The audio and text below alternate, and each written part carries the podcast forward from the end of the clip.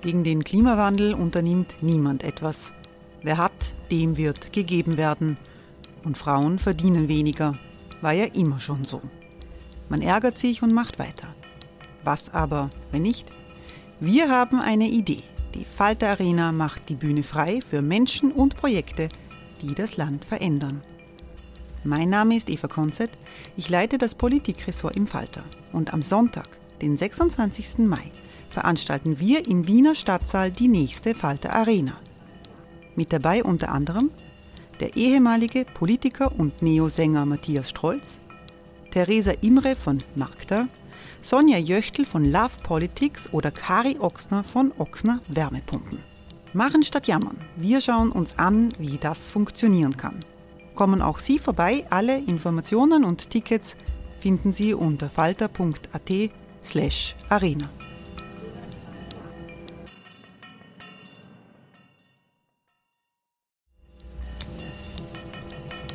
slash arena. Falter-Podcasts werden durch Werbung unterstützt. Das hilft bei der Finanzierung unseres journalistischen Angebots. Hey, it's Ryan Reynolds and I'm here with Keith, co-star of my upcoming film If, only in theaters May 17th. Do you want to tell people the big news?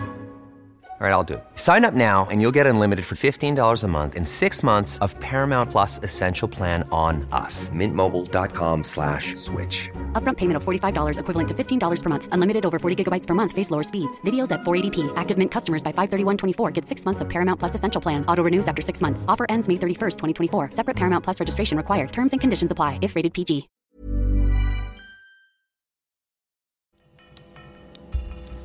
Falter Radio, der Podcast mit Raimund Löw.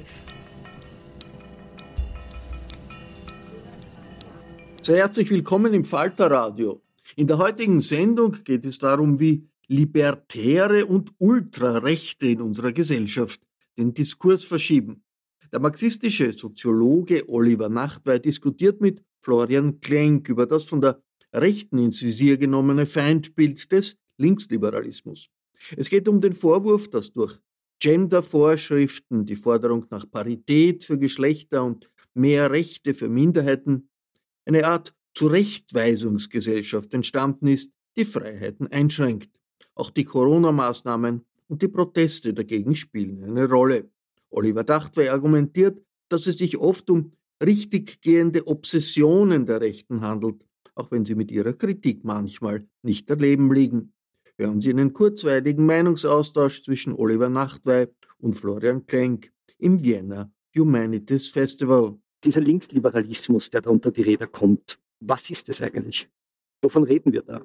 Das Schöne wie bei all diesen streitbaren Sachen ist, so richtig gibt es den Linksliberalismus gar nicht. ähm, unter dem Linksliberalismus werden ganz unterschiedliche Sachen zusammengefasst. Da werden bestimmte Aspekte der Diversitätspolitik ähm, mit behandelt, also Gendersprache, äh, Gleichstellung nicht nur von Geschlechtern, sondern auch Berücksichtigung der, der, ethnischen, äh, der ethnischen Herkunft, einfach generell Rücksichtnahme auf die Vielfalt. Das wäre dann der Linksliberalismus. Aber darunter werden eben auch eher linksradikale ähm, feministische Bewegungen ähm, gefasst. Im Grunde werden darunter mittlerweile alle Bewegungen gefasst, die sich für eine bestimmte sprachliche Anpassung interessieren und die generell für Gleichberechtigung zwischen unterschiedlichen Gruppen sind. Das ist das Abstrakte ähm, da drin, so kann, man das, so kann man das fassen. Aber der Linksliberalismus ist vor allen Dingen eine Projektion hier in Deutsch, äh, hier in Österreich ist das vielleicht anders. Da kenne ich mich mit den Grünen nicht so aus. Die sind da auch nochmal, da gibt es ja auch die Neos und so, äh, oder gab. Ähm, aber in Deutschland, sag ich mal, ist, sind Annalena Baerbock und Robert Habeck vielleicht die Linksliberalen schlechthin. Ähm, und der Vorwurf, der ihnen meist gemacht wird, und das ist das, wo es dann wirklich anfängt, so leicht verrückt zu werden, ähm, ist, dass sie sich dann nur noch für Diversität und Genderangleichung äh, interessieren, aber nicht mehr für das soziale Unten. Und für Klassenpolitik, für Arbeiterinnen. Was nicht ganz falsch ist, aber interessanterweise kommt dieser Vorwurf immer von rechts und auch von Liberalen. Also zum Beispiel Ulf Poschardt, der, der Chefredakteur der, der Welt, ähm, ist ein ganz starker Vertreter der Linksliberalismuskritik und ähm, kokettiert jetzt immer damit, dass er dann jetzt auch eine Art Marxist sei. Und man, man, man kommt vor, also aus dem Kopfschütteln gar nicht mehr raus, wenn man weiß, dass das einfach ein begeisterter Porsche-Fahrer ist wenn ich das ein bisschen runterbrechen darf, wenn ich, weil Sie sagen, die, die, die, die gerechte Sprache, also wenn, wenn ich die Kritik zusammenfassen würde, wäre die Kritik, die Linke beschäftigt sich zu wenig damit, ob Kinder überhaupt schreiben lernen, sondern dass sie korrekt schreiben lernen. So, das wäre jetzt so der Strom, an dem man aufbauen würde. Es geht weniger um Sozialpolitik, sondern um die Frage, wie verhalte ich mich in der Öffentlichkeit richtig. Habe ich Sie richtig verstanden? Ja, das ist der Vorwurf. Und es gibt auch viele Beispiele für diesen Vorwurf. Also äh, wie bei allen Debatten, die einen umtreiben, wo man denkt, das ist jetzt auch ein bisschen verrückt, was hier diskutiert wird das, das, findet man in der Realität. Also wir Soziologen beschäftigen uns ja immer mit einem Begriff der Ideologie oder der Anti-Ideologie und jede Ideologie, die, die hat da auch einen, Realität, einen Realitätsanker. Das funktioniert nicht, wenn es nicht komplett ausgedacht ist. Selbst die meisten Verschwörungstheorien haben irgendwo einen klitzekleinen Bezug zur Realität, in der dann eine große Fabulation aufgebaut äh, wird. Ähm, aber jetzt zu sagen, den Linken geht es nur um die Sprachpolitik, also die, die, Universitäten, wir werden ja immer als, als die Horte der Sprachpolitik ausgegeben. Und ja, bei uns an der Universität Basel gibt es jetzt auch einen Leitfaden mit Empfehlungen, äh, wie wir sprechen sollten oder wie wir Rücksicht nehmen sollten. So. Aber erstmal ist das nicht verbindlich. Die meisten Leute kennen das gar nicht. Und ich kann aus eigener Erfahrung sagen, ähm, ist die meiste Zeit verbringen wir erstmal natürlich mit der Lehre und der Forschung. Aber wenn wir uns um diese Fragen Gedanken machen, dann machen wir uns darum Gedanken, dass in unserer Fakultät, also nicht in unserer Fakultät, aber in, in, unserer Universität so viele Professoren beschäftigt sind, und zwar männliche Professoren, dass wenn wir die nächsten 25 Jahre ausschließlich nur Frauen berufen würden, keinen einzigen Mann, dann kämen wir auf ungefähr 50, auf ein Verhältnis von 50-50. So ist das Verhältnis. Und dass das natürlich auch ein paar Leute umtreibt, ähm, wenn diese Verhältnisse sind, wo wir mehr weibliche Studierende haben als männliche, ähm, das leuchtet mir total ein. Und wenn das Linksliberalismus ist, ich bin gar kein Linksliberaler, ich bin ein alter Marxist, ähm, aber dann bin ich gerne links, also dann bin ich gerne linksliberal, ähm, weil diese Gleichstellung sagen, gehört auch zu einem Universalismus dazu. Das heißt, wenn ich Sie aber richtig verstehe, ist unter diesem angegriffenen Linksliberalismus, der mit dem Wort, Sie haben das als Headline in der Zeit verwendet, mit dem Wort Würg mhm. sozusagen verspottet wird, äh, eine sozusagen eine Projektion erworfen einer fast schon missionarischen Bewegung, die uns in allen Lebensbereichen neu formatieren und neu kontrollieren und äh, vom, äh, vom, vom sozusagen der korrekten Mahlzeit bis zur korrekten Toilette alles vorschreiben will. Das ist die Angst, wenn ich sie richtig verstehe, die gerade rechte, aber auch linke Akteure in Deutschland vereint. Ja, und wie ich gerade, also das Problem ist wirklich, die Angst ist nicht so ganz unberechtigt. Also erstmal, ich, ich komm, gehe damit ja offen um. Also ich, in meiner Wissenschaft sozusagen habe ich eine andere Position und da stelle ich, ich meine, meine politische Haltung auch zurück in der Anal Analyse. Ähm, aber wenn ich jetzt mich als politischer Mensch betrachte, dann, dann sage ich, und der aus der Linken kommt, äh, da ist es nicht immer schön. Und da, da geht es auch nicht immer äh, so, so, so, sympathisch zu, wie die Linke das sich von sich selbst gerne hätte. Zum Beispiel haben Sie ein paar Beispiele? Äh, äh, Studienbeginn. Ich, ich komme vom Dorf. Ich komme vom Dorf aus dem Ruhrgebiet und äh, ich bin jetzt schon 48, deshalb gehe ich mal gerne auf Gewerkschaftsveranstaltungen, da bin ich mich immer noch einer der Jüngsten. Wenn ich jetzt auf die, bei, der, bei der Klimabewegung bin, dann bin ich einer der Ältesten, dann bin ich ja nicht so viel. Aber ich, ich komme so vom Ruhrgebiet und ich sage mal, meine Familie ist so eine der Großvater war, war noch Fabrikarbeiter, die Eltern waren dann schon so ein bisschen auf, ähm, aufgestiegen, aber das war noch so robust. Und ähm, bei unserer Familie hieß dann der Schaumkuss damals auch noch anders. Ähm, und da musste man sich auch erstmal dran gewöhnen. Aber das war schon so Sozialkatholizismus, also man war äh, durchaus empathisch. Ähm, und dann bin ich an, äh, bin ich an die Uni Hamburg gekommen und ich war sehr, polit sehr politisiert damals schon und wollte was machen und wollte ein Flugblatt gegen Studiengebühren schreiben. Ich bin dann in den AStA gegangen, das ist die Studienvertretung der Studierenden, und habe gesagt, Leute, ich möchte mich engagieren, kann ich was machen? Äh, habe ich hab gesagt, ja, setzen Sie sich an den Computer und ich, ich habe keine fünf Minuten am Computer gesessen. Das, das war die erste Aktion in der ersten Studierendenwoche. Tippt mir jemand auf die Schulter und sagt, du genders nicht. Und ich so, was? Ähm, du genders nicht. Ähm, und ich wusste nicht, was Gendern ist. Und dann, ja, da war ich dann natürlich etwas ähm, unangenehm berührt und wurde dann auch zurechtgewiesen. Und das, das ist dann so eine Art Dieter Moore-Moment, oder? Wo man, wenn man sich jetzt ja, der Unterschied ist, sieht, also einen Moment kriegt und sagt, was, das du weißt für mich zurecht. Ja, das ist aber, Moment, wo man sagt, das, also Dieter Moore-Moment ist natürlich ja, also äh, die, der Dieter Nur-Moment wäre dann gewesen, wenn ich mich seitdem immer nur noch mit äh, dem Gendern beschäftigt hätte und erklärt hätte, wa warum die spinnen. Ich finde das dann auch manchmal in der Praxis nicht so schön. Und ich kann aber auch nachher nochmal sagen, woher das vielleicht ein bisschen kommt, soziologisch. Ähm, aber das gibt es. Es gibt diesen, diesen leicht rügenden Ton. Das, äh, das Gespräch, wie gesagt, ich komme aus dem Ruhrgebiet, da war auch ab und zu mal Fleisch auf dem Teller. Ähm, und wir hatten früher den Witz in meinem politischen Zusammenhang, woran erkennst du einen Vegetarier? Er sagt es dir. Ne, also das, das, war immer sehr offensiv und es war immer sehr, sagen, es, es war immer damit verbunden, dass der, der dann kein Vegetarier war, in eine Rechtfertigungsposition kommen muss. Ja, irgendwo habe ich den Begriff gelesen der sogenannten Zurechtweisungsgesellschaft. Würden Sie das so empfinden? Ich würde sagen, so ist das nicht. Das ist, wenn man das so, wenn man das finden möchte. In der Soziologie haben wir immer eine Metapher. Ähm, wer nur einen Hammer hat, der findet auch immer nur Nägel. Und das heißt, es bei einigen Leuten, und das ist so dieses Dieter Nuhr-Moment, also ich weiß nicht, ob Sie den kennen, bekannter deutscher Kabarettist. Ich fand ihn früher auch ehrlicherweise ganz, ganz lustig. Es fällt mir zusehends schwer, weil der nicht mal einen Witz über Greta Thunberg macht oder auch zwei, sondern eigentlich nur noch Witze da, darüber macht. Und der sozusagen der, äh, diese Obsession ist das Problem dann, äh, dann da drin. Ich finde, wir sollten alle übereinander lachen und wir sollten auch mehr in der Linken über uns lachen. Das, also sagen, da, da ist auch eine gewisse Humorlosigkeit im Linksliberalismus. Da ist sozusagen so ein, so ein heiliger Ernst.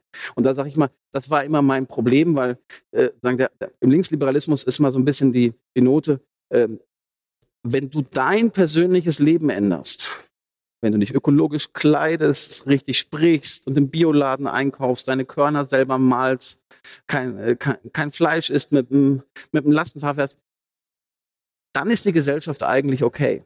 Und sagen, ich, was, als Österreicher würde ich sagen, das hat eigentlich was sehr Katholisches, oder? So, so naja, ich bin ja ein deutscher Katholik und bei, bei mir war eigentlich eher immer was, am, am, Wochenende äh, Sahnetorte und Schnaps und dann haben wir ordentlich gesündigt und danach haben wir gebeichtet und dann ging es weiter. Also äh, das, ich würde ja sagen protestantisch aus der deutschen Sicht, aber vielleicht habt ihr einen anderen Katholizismus hier. Ne? Ähm, also ich, ich fand den deutschen Katholizismus eher immer wirklich so, da, da, durfte man mal zu lang und sich nicht allzu lange schämen. Die Protestanten haben immer diese ganze Last der Welt auf das individuelle Leben gebracht. Also ähm, die, die alten Protestanten, die haben ja noch wirklich so eine Art Sündentagebuch geschrieben. Und, und so, sag ich mal, sind dann ein bisschen auch die Linksliberalen, wenn man, das ist jetzt ein bisschen arg gemein, aber sozusagen, da, da werden die individuellen Sünden. Und für mich war dann immer so eher der Ansatz, ja, aber es gibt eben auch bestimmte Leute, zum Beispiel Arbeiterinnen und Arbeiter, die haben nicht immer so die Wahl, in den, in den Bioladen zu gehen, einfach weil das Einkommen nicht hoch genug ist. Ähm, oder weil man auch nicht genug Freizeitreserven äh, hat, wenn man, im, äh, wenn man im Zwei- oder Dreischichtbetrieb in der Fabrik arbeitet, da ist man vielleicht auch manchmal ein bisschen, äh, manchmal ein bisschen mehr müde äh, und geht dann nicht samstags in den, in, den, in den Bioladen. Und meine Position war immer, wir müssen eine Gesellschaft aufbauen, wo alle Menschen mehr Freizeit haben, mehr, Eink mehr Einkommen haben. Und in diesem Prozess sagen, sollten wir auch mit der Natur besser umgehen und können auch nachhalt nachhaltiger also leben. Aber nicht, dass ich richtig verstehe, die Lage des Menschen bessern, aber nicht den Menschen bessern. ich das richtig? Naja, ich glaube, dieses, dieser Brechtsatz, er ist viel, äh, er ist so angestaubt und wird zu viel, viel zu viel gebraucht, aber dieses, erst kommt das Fressen, dann die Moral, so würde ich das nicht sagen. Aber ich würde immer sagen, wir brauchen auch die Ressourcen und ähm, die, die Möglichkeiten im Alltag darüber zu reflektieren.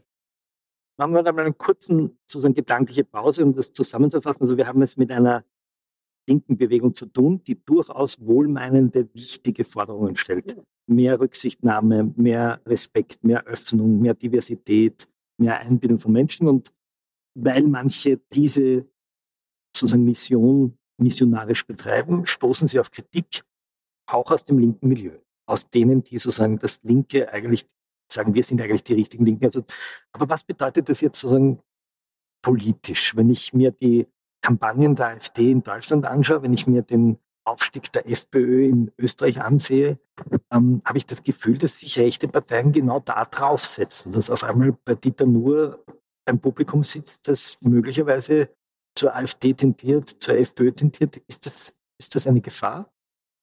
Äh, ja, das, das, das ist eine Gefahr. Und das, also da sehe ich auch ein neues äh, politisches Lager. Man muss dazu sagen, was wir jetzt hier besprechen, das ist eigentlich ein altes Thema.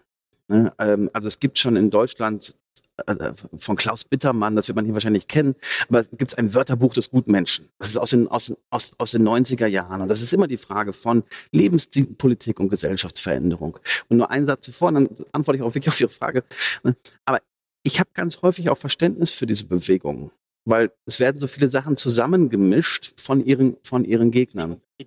Nee, von, für die Linksliberalen, also wenn man das jetzt so als Aber wenn man sich zum Beispiel vorstellt, äh, ich lebe jetzt seit sechs Jahren in der, in der Schweiz und da gibt es einen, einen Frauenstreik, der ist sehr massiv und der ist wirklich auch sehr beeindruckend. Und das wird dann auch mal so als Linksliberalismus geframed. Und da denke ich mir so, aber Leute, dass ihr euch nicht wundert, dass ihr in der Schweiz immer noch eine wütende Frauenbewegung habt, wo das Frauenwahlrecht erst 1971 eingeführt wurde. 1971 und ähm, in, in Appenzell-Innerboden äh, erst 1990 einge eingeführt wurde. Ne, also sagen, das, also das, das kommt im Jahre 2023 wirklich so etwas von Antiquierten aus der Zeit gefallen vor. Und es gibt da zum Beispiel keine richtige, äh, keinen richtigen Mutterschaftsurlaub, ähm, kein Vaterschaft, also sagen die, die Möglichkeit von Familien was zu machen. Dass diese Themen da sind, das ist eben nicht nur Ideologie, Sprache, sondern das hat ganz reelle, mat materielle Grundlagen. Das ist, also, ich finde, das muss man immer noch einmal einmal festhalten, ähm, wenn man sich dann auch mit diesem Problem beschäftigt. So, und jetzt kommen wir zu, zu Ihrer Frage.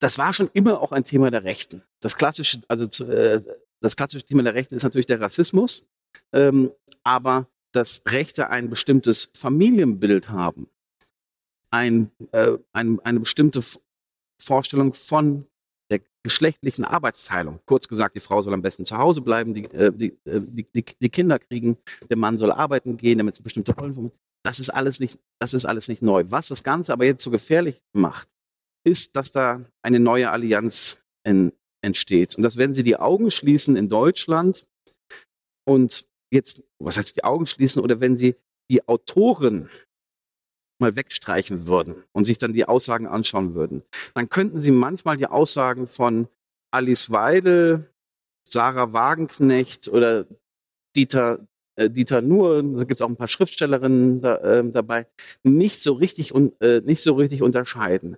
Und das heißt, hier kommt, das ist diese Dynamik, die das so wahnsinnig aufgeladen macht, dass es nämlich jetzt linke Kritiker dieser Identitätspolitik gibt, die einen legitimen Punkt haben oder einen richtigen Punkt in ihrer Kritik daran haben, aber die so obsessiv, die so beständig damit beschäftigt sind und auch so, so, so hart äh, damit umgehen, indem sie mich dann die Identität, den Linksliberalismus als, das sind die neuen Rechten, das ist an, äh, anti-aufklärisch sind, ne, im Grunde eine diskursive Allianz mit den Rechten machen. Und wir kennen das aus der Forschung eigentlich ganz gut, ähm, dass wenn man, und das ist jetzt auch, sag ich mal, gar nicht so viel Überraschendes, da hat die Forschung, sag ich mal, auch ein bisschen den Alltagsverstand äh, nur bestätigt, nämlich wenn man die Themen der Rechten äh, in einer rechten Perspektive diskursiv bedient, nützt es am Ende den Rechten. Wie kommt man aus dieser Falle raus, wenn ich äh, sozusagen als Medienmensch, als jemand, der den Strukturwandel der Medien die letzten 25 Jahre sozusagen am Job beobachtet habe, würde ich sagen, einen sehr großen Anteil daran spielt die, spielen soziale Medien, spielt die Vereinzelung der Leute, die nicht mehr sozusagen vor dem Lagerfeuer einer Tagesschau sitzen oder einer Zeit im Bild und eine gemeinsame Zeitung lesen, sondern sich in verschiedenen, das ist jetzt eine Binse, die ich da erzähle, aber sich sozusagen in verschiedenen Echo- und Filterkammern sehen, die algorithmisch genau diese Emotionen steuern. Ist das auch ein Medienproblem? Haben wir es da mit einer, mit einer, äh, auch einer Medienstrukturkrise der Medien zu tun? dass sich Leute so festhaken. Das könnte ja auch den Eindruck haben, dass sie sich den ganzen Tag medial auf ihrem Handy mit nichts anderem mehr beschäftigen. Ja, also ist ein Medienproblem, beziehungsweise es ist ein Resultat des Mediumwandels. Und auch hier würde ich erstmal immer schauen, was hat sich denn ver verändert? Also jetzt haben wir hier zwei Männer auf dem Podium äh, äh sitzen, die dann auch noch sagen, ich bin irgendwie links oder links, linksliberal. Aber wenn wir sag ich mal, die Medienpositionen oder die öffentlichen Positionen der letzten 30, 40 Jahre ähm, anschauen, dann gibt es eben sehr privilegierte Positionen im, im, im, im, Mediengeschäft und weniger privilegierte Positionen, beziehungsweise Personen, die vorher gar keine Sprecherposition hatten. Vor allen Dingen junge weibliche Migrantinnen, die hatten relativ, schwierig, relativ starke Schwierigkeiten, sich überhaupt öffentlich zu äußern und überhaupt eine Stimme zu finden.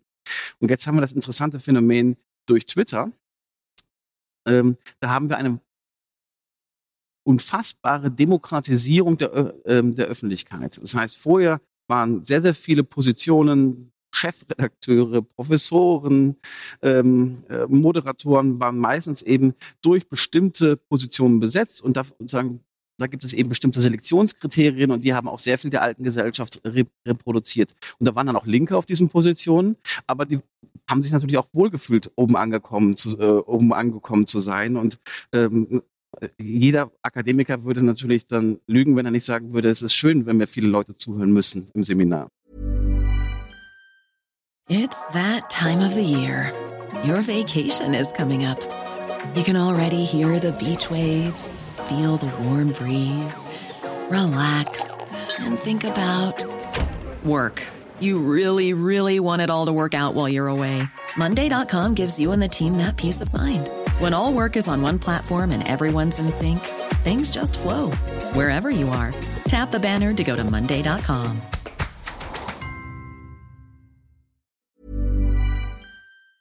Jetzt könnte man sagen, jetzt hat die, jetzt haben sozusagen jene eine Stimme, die früher keine hatten oder konnten ihre genau. Stimmen verstärken. Umgekehrt kann man auch sagen, jeder Wutbürger, der in der Unterhose am Abend halb betrunken vor Twitter sitzt, kann auch hineinböbeln. Ja, genau. Das ist also das, das sind jetzt die Unterschiede oder sag ich mal die, die verschiedenen Momente. Am Anfang haben wir bei Twitter, da haben sehr viele gedacht, oh, jetzt können auch die jungen Migrantinnen ähm, da rein und in Deutschland gibt es teilweise sehr, sehr große Accounts, die unglaublich schlag, äh, schlagfertig sind ähm, und die den, and, die den anderen sozusagen an den, am Nasenring durch die öffentliche digitale Manege da ziehen. Ist Ihnen das schon mal passiert? Ähm, mir ist das von denen noch nicht passiert. Ich komme gerade von den rechten Accounts relativ stark unter Druck. Ähm, Macht das was mit Ihnen als Wissenschaftler? Haben Sie das Gefühl, Sie können sich über gewisse Dinge nicht mehr äußern? Gibt es dann sozusagen das, was Dieter nur thematisiert? Fühlen Sie sich dann gecancelt? Nein. Aber ich, ich, ich bin ja auch tatsächlich genau die, die unwahrscheinliche Cancel-Person. Also ich bin Linker, als Linker sagen, also erstmal, oder anders muss ich sagen, wenn jetzt immer alle darüber jammern, oh, ich bin, ich werde gecancelt und an der Uni mir wird widersprochen und so, äh, dann denke ich mir immer so, Leute, ehrlicherweise, wenn man versucht, als jemand, der relativ offen links auftritt oder auch marxistisch schreibt, auf, an der Universität auf eine Professur zu kommen, das ist unser Alltag gewesen. Also sagen, drei, äh, die, äh, es gibt in den 90er Jahren mehrere Fälle, wo Leute, die schon einen Ruf hatten, ähm, also sagen, die schon die Professur versprochen hatten, dann in letzter Minute gecancelt äh, worden sind. Also für linke oder für kritisch denkende Leute ist, sag ich mal, ist solch eine gewisse Unsicherheit ganz normal. Wobei die Kritik sich ja nicht darauf bezieht, dass jemand widerspricht, sondern dass die Institution, die dahinter steht, dann auf diesen Widerspruch dahingehend re reagiert, dass sie gewisse Veranstaltungen vielleicht nicht stattfinden. Ja. Das ist ja der aber der einzige Fall von Cancel Culture an der Universität Basel, wenn man das so nennen möchte, war eine Do Dozentin, Franziska Schutzbach, die gerade einen wunderbaren Bestseller, die Erschöpfung der Frauen, ge äh, geschrieben hat, die einmal in einem Blog, in einem Nebensatz äh, etwas Hässiges über die SVP gesagt, ähm, gesagt hat. Und daraufhin hat sie einen Lehrauftrag äh, verloren. Also in, äh, in der Schweiz ist es nicht so, dass die Rechten, zumindest an der Uni Basel, da äh, das verlieren, sondern da, da wurde eine Linke gecancelt das existiert für alle und mich, mich stresst das nicht. Mich stresst eher wenn ich in Streit mit geschätzten Kollegen oder Freunden komme, was dann auch mal passieren kann. Also es ist nicht so, dass ich nicht abends auch mal sage, so jetzt mache ich mal äh, Twitter aus, aber da bin ich eigentlich relativ robust. Ich verstehe aber gerade die Leute, die, die das manchmal anrührt und die davon auch genervt sind und gerade als vor allen Dingen weibliche Person, die in der Öffentlichkeit steht, hat man es gerade ähm, ganz schön schwer teilweise. Ähm, haben Sie das Gefühl, dass es insgesamt auch die Art, wie Wissenschaft kommuniziert, verändert? Dass man vielleicht zu schnell, so fatistisch, wie die Bernhard Bergser sagen, einen sogenannten Take raushaut, dass man etwas Unreflektiertes twittert, das gescreenshottet wird und Ihnen dann vorgehalten wird? Kann das sozusagen auch Ihre Reflexion entrichten? Ja, also ich habe mir für mich, also es gibt so ein paar Leute, die triggern mich wahnsinnig. Ähm, und ne, also der, der, Chefredakteur der Welt ist das zum Beispiel. Und sagen, äh, der sich mittlerweile ja schon darüber beschwert, wenn sie überhaupt wo auftreten. Ne? Ja, ja, also er hat wirklich eine totale Obsession mit mir. Also, sagen, also er, er, twittert so alle drei Wochen dann über, über mich und äh, dann bin ich dann immer der Elfenbeinturm und dann denke ich immer so, also für jemanden, der jetzt sein Leben lang in den Gewerkschaften und, ähm, und unterwegs war und sehr viele Bildungsveranstaltungen gemacht hat, ist das ein bisschen komisch. Ähm, aber ich habe mir einfach gesagt, ich antworte nicht darauf oder nur ganz, ganz selten und mache es dann erst am, am, am nächsten Tag. Und das, das schaffe ich beim, für, für mich, das, damit zurückzuhalten. Aber es ist nicht. nicht Aber das ist ja eine völlige Veränderung dessen, was wir vielleicht noch vor 10, 15 Jahren erlebt haben. Vor 10, 15 Jahren wäre Ihnen wahrscheinlich Ulf Boschert völlig egal gewesen. Der hätte in der SZ oder in der Welt seine Artikel geschrieben, Sie hätten das gelesen und eine die Arbeit gestellt. Heute beschäftigt Sie das sozusagen als, als Wiener kennen Sie ja sicher Freud ganz gut und sozusagen der, der Narzissmus der kleinen Differenz im Wissenschaftsbetrieb ist, ist so erheblich. Also wenn Sie Briefwechsel von bekannten Wissenschaftlern untereinander anschauen, also wenn sich alleine die Korrespondenz von Horkheimer und Adorno anschauen, ne, äh, wie, wie, wie hässig die über ihre liebsten Kollegen ge gesprochen haben, wie, wie die Leute aus dem Institut raus, rausgemobbt haben. Ich glaube, das war schon immer alles da. Aber die Briefe waren nicht öffentlich. Ne? Die Briefe waren Nein, jetzt, haben, nicht jetzt haben wir nur eine Plattform, wo man das allen zeigen kann. Kommen wir zu Ihrem Buch Gekränkte Freiheit. Das spielt ja sozusagen ein bisschen damit hinein in, den, in diesen Vertrauensverlust gegenüber Eliten unter Anführungszeichen. Sie haben ähm, nicht nur theoretisch, sondern auch empirisch sich die sozusagen ins Feld begeben, wie man das in der Soziologie so schön nennt, und haben diese äh, Gruppe der Maßnahmenkritikerinnen und Kritiker ähm, untersucht. Es ist ein bisschen ein Bias drinnen, haben Sie in dem Buch erzählt, weil wahrscheinlich mehr linksliberale Maßnahmenkritiker sich zu Wort melden. Das schicken wir voraus. Aber Sie haben dort etwas sehr Interessantes entdeckt, ähm, dass Sie, wenn Sie es wahrscheinlich in einen Tweet geschrieben hätten, dafür wären Sie wahrscheinlich verprügelt worden, dass sich dort sehr viele normale Menschen oder die, die man als nicht rechtsradikal taxiert hätte, auf einmal finden in Demonstrationen und in Verschwörungserzählungen ähm, gegenüber den Eliten. Wie ist es dazu gekommen? Ja, als die Corona-Proteste begannen, ähm, gab es die Demonstrationen, es gab diesen Versuch des, Sturm, des, des Sturms auf den Reichstag. Und das hat natürlich auch so ein, so ein teilweise so einen Verkleidungsaspekt. Und das war schon eine Demonstration. Ich, einen Großteil meiner Forschung verbringe ich auch tatsächlich damit, mir Demonstrationen auch anzuschauen. Ich habe auch die Occupy-Bewegung relativ gut beobachtet. Ähm, und ich habe da auch die Stirn gerunzelt und habe mich gefragt, was ist das? Und dann gab es aber sehr viele, auch Wissenschaftler, die gesagt haben, ja, das ist eigentlich eine rechte Bewegung. Ähm, und dann habe ich gesagt, habe ich mal gesagt, naja, ich weiß ja, dass die, die Nazis, die früher bei mir auf dem Dorf, die sahen wirklich aus, auch wie Nazis, halt so Glatze, Springerstiefel, ein bisschen dumm. Heute sehen sie ja nicht mehr so aus. Ne? Aber dann habe ich gesagt, ja, trotzdem sehen die nicht wie Nazis aus. Ähm, und das hat mich dann einfach mal interessiert. Ähm, und dann haben wir erstmal eine etwas größere Umfrage gemacht, sind zu den Demonstrationen hingegangen und das Ergebnis war erstmal, ähm, die meisten Leute waren erstmal keine Rechten, sondern das waren Leute, die aus der alten Friedensbewegung äh, kamen, aus der, aus der Ökologiebewegung und die erstmal. Auch aus der Flüchtlingsbewegung, wenn ich sie. Ja, ja, ja. Und die, die, die erstmal eine Kritik an diesen Maßnahmen hatten. Ähm, also die klassische linke Position, mal den Staat zu kritisieren. Ja. Oder das finde ich, find ich auch erstmal. Sozusagen mal die, die Exekutive zu kritisieren. Wir hatten, eine, sagen wir würden das mal Herrschaftskritik nennen, eine, eine, eine Kritik an der, am Staat und an der, an der Regierung, was mir jetzt erstmal vom Prinzip her nicht uns, äh, unsympathisch ist. Und es waren dann natürlich auch drastische Maßnahmen, die, ähm, die ähm, erstmal äh, der Lockdown, die Leute zu Hause mehr oder weniger einzusperren, eine, eine, eine Maskenpflicht. Also das waren äh, in Österreich kurzzeitige reale Impfpflicht, also alles Maßnahmen, die wirklich in die private Autonomie massiv ähm, eingegriffen haben. Was aber das Problematische war, hier gibt es recht mal ein bisschen die, Be die Beziehung zu dem, worüber wir vorher gesprochen haben, nämlich den Kritikern des Linksliberalismus. Aus erstmal einer Kritik, wo ich sagen würde, dass das ist eine, unabhängig davon, ob man sie teilt oder nicht, aber das ist eine legitime Kritik, die man üben können sollte oder durfte. Ähm, entsteht eine Obsession. Und entsteht eine Obsession und eine Art, eine Art Drift. Und die Leute, die auf diesen Demonstrationen waren, die waren zum Beispiel nicht, die waren nicht rassistisch, die waren nicht autoritär. Wenn es darum ging, sollte man ähm, Kinder autoritär erziehen, darf man sie schlagen, waren die absolut gegen.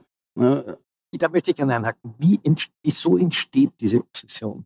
Das ist doch etwas, das wir sozusagen die in den 70er Jahren geborenen, gerade nicht mehr Boomer, in dieser Form eigentlich noch nicht erlebt hat oder wenn, dann in religiösen Erweckungsbewegungen erlebt haben oder in äh, vielleicht in islamistischen Bewegungen erlebt haben, aber im grünen Milieu, im, im, im alternativen Milieu, im friedensbewegten Milieu hat es doch diese Form von Obsession eigentlich schon seit 30, 40 Jahren in der Öffentlichkeit nicht gegeben, oder?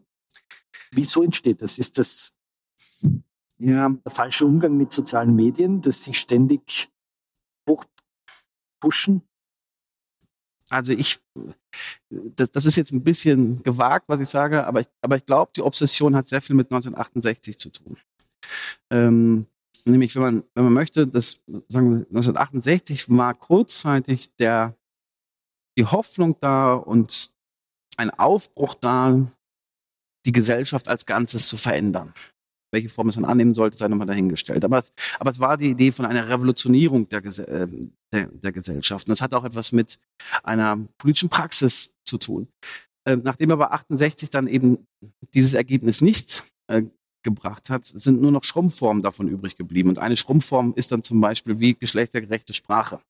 Ähm, aber vor allen Dingen ist dann etwas entstehen, dass man sich statt die Gesellschaft zu revolutionieren, sich selbst, sich selbst revolutioniert hat und dann im Grunde eine stärkere Körperpolitik, eine stärkere Individualpolitik des Fortschritts gemacht hat. So ist in diesem langen Bogen. Aber da drin ist tatsächlich so etwas wie eine, überhaupt eine Gesellschaftserklärung mit, mit einer Zukunftserzählung verloren gegangen. Was die Leute halt gespürt haben, da drin war, hier kommt der Staat und ich sag mal so, die 68er, da gab es ja noch viele marxistische Einflüsse, da hätte man auch durchaus, sag ich mal, theoretisch fundierte Erklärung oder kollektive Erklärung für, für bringen können. Aber hier war es ein unfassbarer Moment der Ohnmacht. Ich, man hat sich als eigenverantwortlich, als das waren alles Leute, die immer von sich gesagt haben in Interviews war immer, ja, warum soll ich eine Maske ne äh, nehmen? Ich bin noch gesund. Ich, ernähre, ich, ich, ernähre, ich ernähre mich gesund. Wir haben uns vorhin noch über äh, Low-Carb-Ernährung unterhalten, die ich dringend nötig hätte. Äh, aber das waren alles Leute, die waren viel schlanker als ich, die waren ähm, äh, die, die waren tatsächlich sozusagen gesund aussehende Menschen, die dann mal gesagt haben, warum sollte ich das denn machen? Und die sind, die sind mal auf die Idee gekommen, dass das Maske tragen ein, einen, Sozi einen sozialen Hintergrund, nämlich von gesellschaftlicher Abhängigkeit hat. Ähm, das, das lag ihnen total, das lag ihnen total fern. Ähm, und wir haben das dann erstmal auch als Produkt der fortgeschrittenen Individualisierung gesehen wenn sich dann vorstellen, ich habe jetzt vorhin über den Katholizismus gesprochen, ähm, die katholische Kirche, aber auch die, na, die Protestanten weniger, aber Kirchen wie auch Arbeiterbewegungen, das ist ja auch in, in, Wien immer noch in vielen Institutionen hier zu sehen, das waren auch immer Entlastungsinstitutionen von, von individuell erfahrbarem Leid. War der Chef gemein zu einem, hat man den Job verloren, hatte man Probleme mit den Kollegen, man konnte es immer sehr gut entweder auf, auf den Chef oder das System in einer, äh, in einer anderen Art und Weise in den Milieus der Arbeiterinnenbewegung, in den Kirchenmilieus lenken. Mit aber dieser individualistischen 68er Revolution gibt es keine Entlastungsinstitutionen mehr, sondern nur eine starke, eine stark gefühlte Ohnmacht. Und hier kommt dann das Element, die Obsession. Dann war das Gefühl drin, da muss doch mehr dahinter stecken. Das hat die Leute sehr, sehr offen gemacht für eine, Verschwör für eine Verschwörungstheorie. Ihnen waren selbst die alten Erklärungen relativ stark verloren gegangen oder es waren wirklich nur noch so extrem verkürzte Elemente. Ja, die NATO, äh, Davos. Also sagen, es waren dann noch so teilweise so Begriffshäppchen, so Soundbites da. Ähm, aber eine, eine Reflexion war nicht mehr möglich, sondern es war nur noch, sag ich mal, diese, diese Reflexion über die, Verschwör über, die, über die Verschwörungstheorie. Und das ist, und dieses Element, das haben auch teilweise die, die Kritiker des, des, des Linksliberalismus, nämlich diese, diese Obsession einer Verschwörung der Minderheiten, die jetzt uns alle die Freiheit nehmen will. Sie haben das in einem Gespräch, ich glaube, mit Robert Miesig im, im Bruno Kreisky Institut, haben das ja schon beschrieben, dass die Leute dann im Netz sozusagen die Stimme suchen, die ihre Verschwörungserzählung unterstützt, die möglicherweise auch von Wissenschaftlerinnen und Wissenschaftlern kommen, die sich in sozialen Medien äh, äh sozusagen eine, eine, in Wirklichkeit im wissenschaftlichen Diskurs eine, eine krasse Einzelmeinung darstellen, aber dann sozusagen völlig überrepräsentiert werden. Ja, also es, es gibt einen, einen französischen Soziologen, den ich sehr bewundere, Luc Boltanski, und der hat den Begriff von einem Generalverdacht entwickelt. Und ich finde, dieser Begriff taugt, taugt dafür sehr, nämlich was, die, was dann entstanden ist, ist dieser Generalverdacht gegen jeden und alles. Und zwar gegen jeden und alles, also gegen die Wissenschaft, gegen, äh, gegen die Politik, gegen die, Viro, gegen, gegen die Virologen. Und dieser Generalverdacht führt nämlich genau dazu, dass man sagt, da stimmt doch was nicht, da muss doch mehr dahinter stecken. Und dann geht man ins Internet, in diese weiten Welten und da haben Sie völlig recht, da, ist, da spielt der Medienwandel eine große Rolle.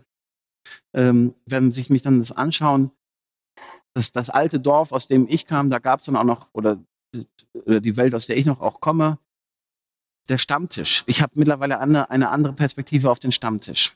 Äh, früher haben wir immer gedacht, das ist, das ist Stammtischgerede. Man darf aber auch nicht vergessen, der Stammtisch war auch immer der Ort, wo auch mal ein bisschen Druck abgelassen wurde. Ähm, da, da, da, haben die Leute ähm, mitunter rassistisch geschimpft oder übel oder übel geschimpft, derbe, derbe Witze gerissen. Aber am Ende musste der Wirt auch mal sagen, so, äh, jetzt ist aber Schluss hier, ihr, belast, ihr, ihr, belastet damit die anderen Gäste oder jetzt seid ihr zu besoffen und sagen, dann wurde die soziale Ordnung wieder damit hergestellt, indem dann kein Bier und kein Schnaps mehr kam und auch die Kneipe dann mal irgendwann Schluss hatte. Wenn ich es richtig verstehe, vernetzen sich jetzt die Stammtische global. Es gibt aber keine Wirten mehr, die sagen Schluss jetzt. Genau. Und es gab halt pro Dorf, es gab halt pro Dorf nur drei Stammtische oder drei Kneipen. Jetzt hat die Kneipe immer geöffnet äh, und sie können einfach mit jedem Stammtisch auf der Welt kommunizieren. Das ist, das ist immer zu jeder Tages- und Nacht, äh, Nachtzeit da. Und die kapitalistische Logik der sozialen Medien führt dazu, dass der, der am lautesten am Stammtisch schreit, den anderen Stammtischmitgliedern am besten präsentiert. Weil er die meisten Klicks und die längste Verweildauer ja. damit das meiste Werbegeld tut. Aber es ist nicht nur das am lautesten Schreien, sondern man muss sagen, was wir in den Interviews gesehen haben, sie suchen danach. Also es, es war wirklich immer so, wenn es einen Konsens gibt unter den Wissenschaftlern, 98 Prozent der Leute sagen zum Beispiel, ist, der Klimawandel ist menschengemacht. Ähm, diese Leute, sagen die, sag ich mal, diesen, dieses Potenzial zu diesem Verschwörungsdrift haben, die finden immer genau den einen Wissenschaftler, der sagt, äh, ich bin mir nicht so sicher, ob das menschengemacht ist. Ihr müsst euer Verhalten nicht ändern. Aber es wäre ja mal grundsätzlich von dem, was wir darüber gelernt haben, was Wissenschaft ist, mal kein schlechter Impetus zu sagen, ich suche nach dem schwarzen Schaf, um zu beweisen, dass es nur Weiße gibt.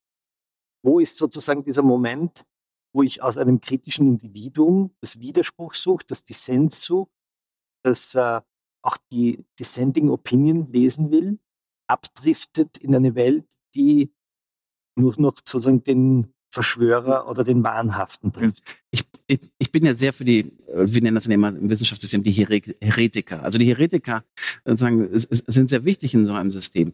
Solange sie über die gleiche Welt sprechen da ist, das, ist der Moment eben ein, eben ein anderer. Wenn sich Marx und Engels anschauen, Marx und Engels im 19. Jahrhundert haben die, hat, hat Marx in der Bibli ähm, äh, Bibliothek von London so lange gesessen, bis er mehrere Furunkel immer im Hintern hatte. Der hat aber die ganzen bürgerlichen Wissenschaftler bis ins Detail studiert. Der hat, der hat sich aber auch Geologie, Mathematik angeschaut. Und für ihn haben die aber immer über die gleiche Welt gesprochen. Er hat nur gesagt, Adam Smith oder David Ricardo, berühmte liberale Ö Ö Ökonomen. Er hat teilweise sogar ihre Theorien übernommen. Er hat nur gesagt, aber eure Theorien, die sind nicht konsequent genug und da begeht ja einen Fehler. Aber im Grunde hat er immer in einem Dialog mit ihm gestanden. Und wo der Schritt bei Ihnen oder was jetzt heute passiert, ist nicht, dass Leute sagen, wir müssen nach der, nach der Stimme zum Beispiel suchen, die sagt, vielleicht ist das gar nicht so ganz, ganz so schlimm. Und ich würde sagen, zumindest für Deutschland waren diese Stimmen auch Teile des normalen Diskurses. Da gab es zum Beispiel Hendrik Streeck als Virologen, der immer gesagt hat, wir brauchen nicht diese starken Maßnahmen. Also da gab es auch immer noch im Wissenschaftssystem bestimmte Korrekturmaßnahmen. Der aber dann ganz massiv attackiert wurde. Ich rede nur an viele Böhmermann-Sendungen, ja, man muss sagen, Streeck sozusagen hingestellt wurde wie ein völlig Verrückter zum Teil. Ja, man muss aber auch sagen, dass dann Hendrik Streeck sich dann hat, und da ist dann das Problem mit der Wissenschaft, was wir vorhin hatten, von der Politik eine Studie hat bezahlen lassen mit einer bestimmten, also sagen, wo, wo das Ziel der Studie relativ deu, ähm, deutlich war. Also der hat dann selbst, sag ich mal, sich selbst so stark, und jeder Wissenschaftler möchte auch gerne in die Öffentlichkeit, ähm, der Christian Drosten war jetzt auch in diesem Sinne nicht harmlos, sozusagen der hatte immer die Position durch die Regierung legitimiert war, aber der Streeck wollte dahin und ähm, hat dann sehr stark mit der Bild-Zeitung kooperiert, ähm, mit einer Agentur sich die Studien bezahlen lassen. Das wurde dann sehr stark, sagen, er, hatte, er hat selbst den wissenschaftlichen Pfad so weit verlassen, dass ihm dann ein, ein gewisser Instrumentalismus unterstellt werden konnte. Ich glaube, dass er am Ende immer noch ein seriöser Wissenschaftler war. Ähm, Aber in den sozialen Medien ist er von dem Milieu, das man halt linksliberal nennen würde, in einer Weise attackiert und angegriffen worden, das ihn eigentlich fertig gemacht hat. Also, das, also so, ich habe ihn letztens doch in einer Talkshow hat, gesehen, also so mal fertig gemacht. Also, ich glaube, er hat irgendwann mal so in, ich glaube, er hat irgendwann mal in einer Zeit so ein Streitgespräch gemacht, wo er gesagt hat, er wurde markiert von, ich glaube, von Böhmermann so als Gefahndeter, wenn ich das richtig in Erinnerung habe. Er sagt, das lasse ich mich, möchte ich mir eigentlich nicht gefallen lassen. Es war eine sehr aufgeheizte Situation. Ich finde das ja auch nicht richtig, aber also auf den Corona-Demonstrationen habe ich eigentlich, nie den Streeck gesehen, sondern ich habe sehr, sehr viele Bilder von dem Christian Drosten gesehen, wie er ans Kreuz genagelt wurde. Also sagen, wenn, wenn es jemand in der Pandemie abbekommen hat, dann war es nicht der Streeck, sondern der Drosten. Ähm, und also wirklich, wirklich massiv. Äh, also in der, in der Schweiz wurde der Züricher Gesundheitsdirektor entführt.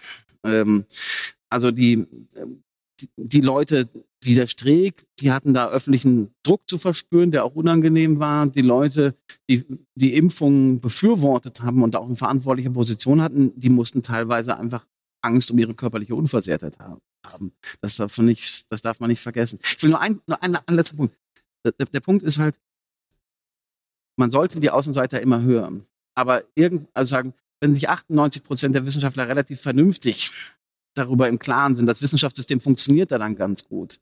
Und dann, und dann jemand sagt, und dann aber einer, und das ist dann häufig der Fall, der sogar fachfremd ist und sagt, ich habe mir diese, es gab dann Leute, die, die waren dann nur Mathematiker und haben gesagt, also ich habe mir jetzt diese Studien durchgelesen, das, das stimmt so nicht mit dem Virus. Das waren Hamburger Mathematiker.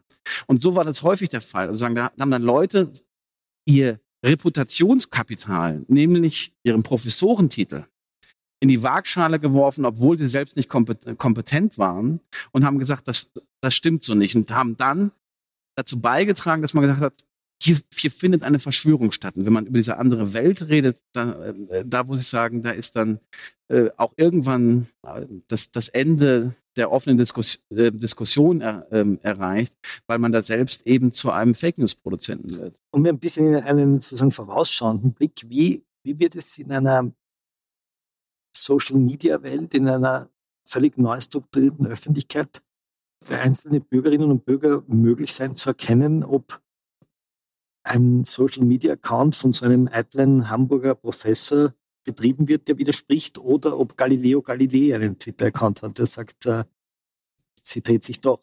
Ähm, wie, wie können Medien, wie kann der wissenschaftliche Betrieb, wie kann die Öffentlichkeit in Zukunft reagieren, strukturiert sein, um diese aufgeregte, die gereizte Gesellschaft, sagt Bergson, so hinzukommen. Zurückhaltung, mehr Ruhe, mehr ich bin, so, ich bin so gerne Soziologe, weil da darf ich mal nur kritisieren ähm, und ähm, sagen, was andere falsch machen und muss keine Lösungen anbieten.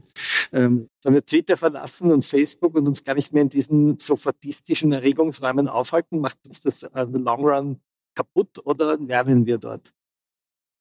Bin mir einfach nicht sicher, was gerade passiert. Also natürlich sehen wir gerade, dass so eine neue rechte Welle, auch eine, eine, eine Welle von, und das finde ich wirklich gefährlich, von Indifferenz gegenüber der Wahrheit durch die Politik schlittert. Also zum Beispiel hat gerade der, äh, der, der, Chef der, der CDU, der, deutschen ähm, äh, Christdemokratischen Volkspartei, hat gesagt, die Migranten nehmen den Deutschen die Zahnarztplätze weg.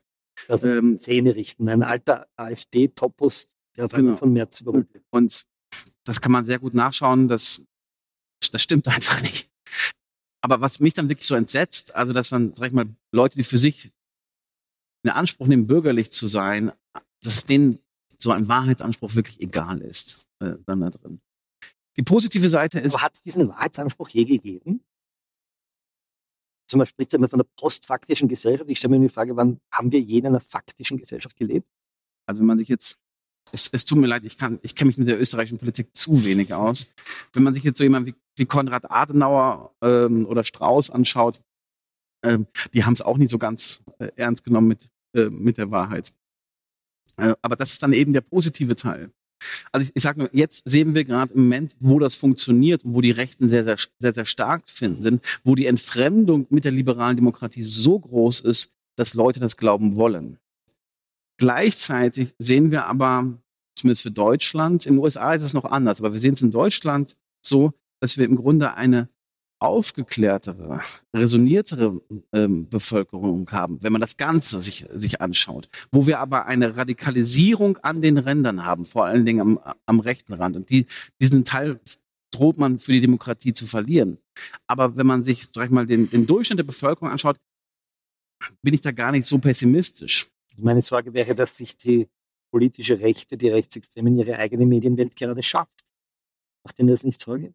Doch, natürlich macht mir das Sorge. Aber wenn ich Frau Weidel nach äh, Österreich zukommt und mit Kickel ein Interview gibt, dann macht er das ganz bewusst nicht. Aber wenn ich mir Julian Reichels Kanal Nios anschaue, dann denke ich mir, das ist wirklich so jenseitig und so blöd. Also ich meine, der ehemalige Verfassungsschutzchef äh, Hans-Georg Maaßen hat in Deutschland gerade geschrieben, im sozialistischen Deutschland hassen alle Intellektuellen die Nation. Und dann denke ich mal so, wie, wie verrückt muss man gerade sein, um sowas zu twittern? ähm, aber auch um so etwas zu glauben, dass man denkt, man lebe gerade in einem sozialistischen Deutschland. Also sag ich mal, wenn wir wenigstens in der Nähe davon wären. Aber es geht doch in die absolut andere Richtung. Es geht eine neue Form von Austerität, die Ungleichheit gestiegen. Und das ist, sag ich mal, eher das, das, das Element. Wir stürzen uns jetzt alle äh, da drauf, auf diesen, auf diesen Maßen und die Verrücktheit, die bei, sowohl beim Sender als auch bei den willentlichen Empfängern sind. Ähm, ich würde immer sagen, vielleicht sollten wir einfach eher dahin schauen, dass wir in Deutschland die größte Streikbewegung seit 20 Jahren in den, in den, in den Krankenhäusern haben, wo sich die Beschäftigten in eigenen Telegram-Channels ganz gut ähm, or, ähm, organisieren, ähm, wo wir im Grunde einen, einen sehr starken Bewegungszyklus äh, haben von, äh, von jungen Leuten und ein bisschen, sag ich mal, die, die Perspektive wenden. Und da bin ich gar nicht so, gar nicht so pessimistisch, wenn ich mir anschaue, dass in Deutschland, ich meine, wir haben jetzt 30 Jahre lang, haben die Gewerkschaften Mitglieder verloren.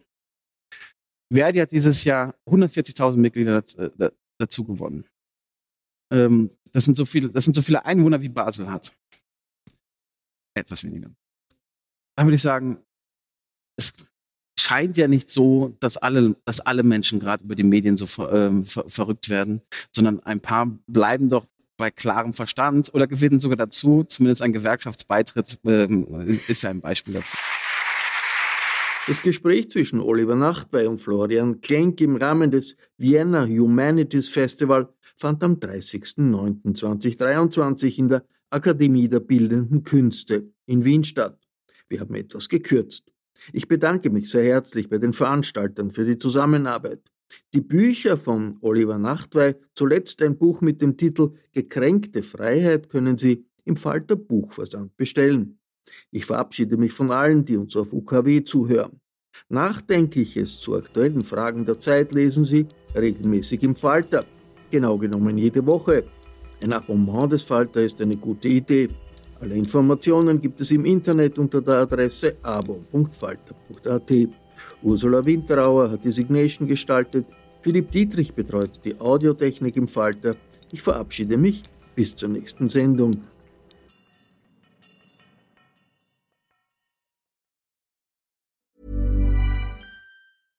This message comes from BOF sponsor eBay.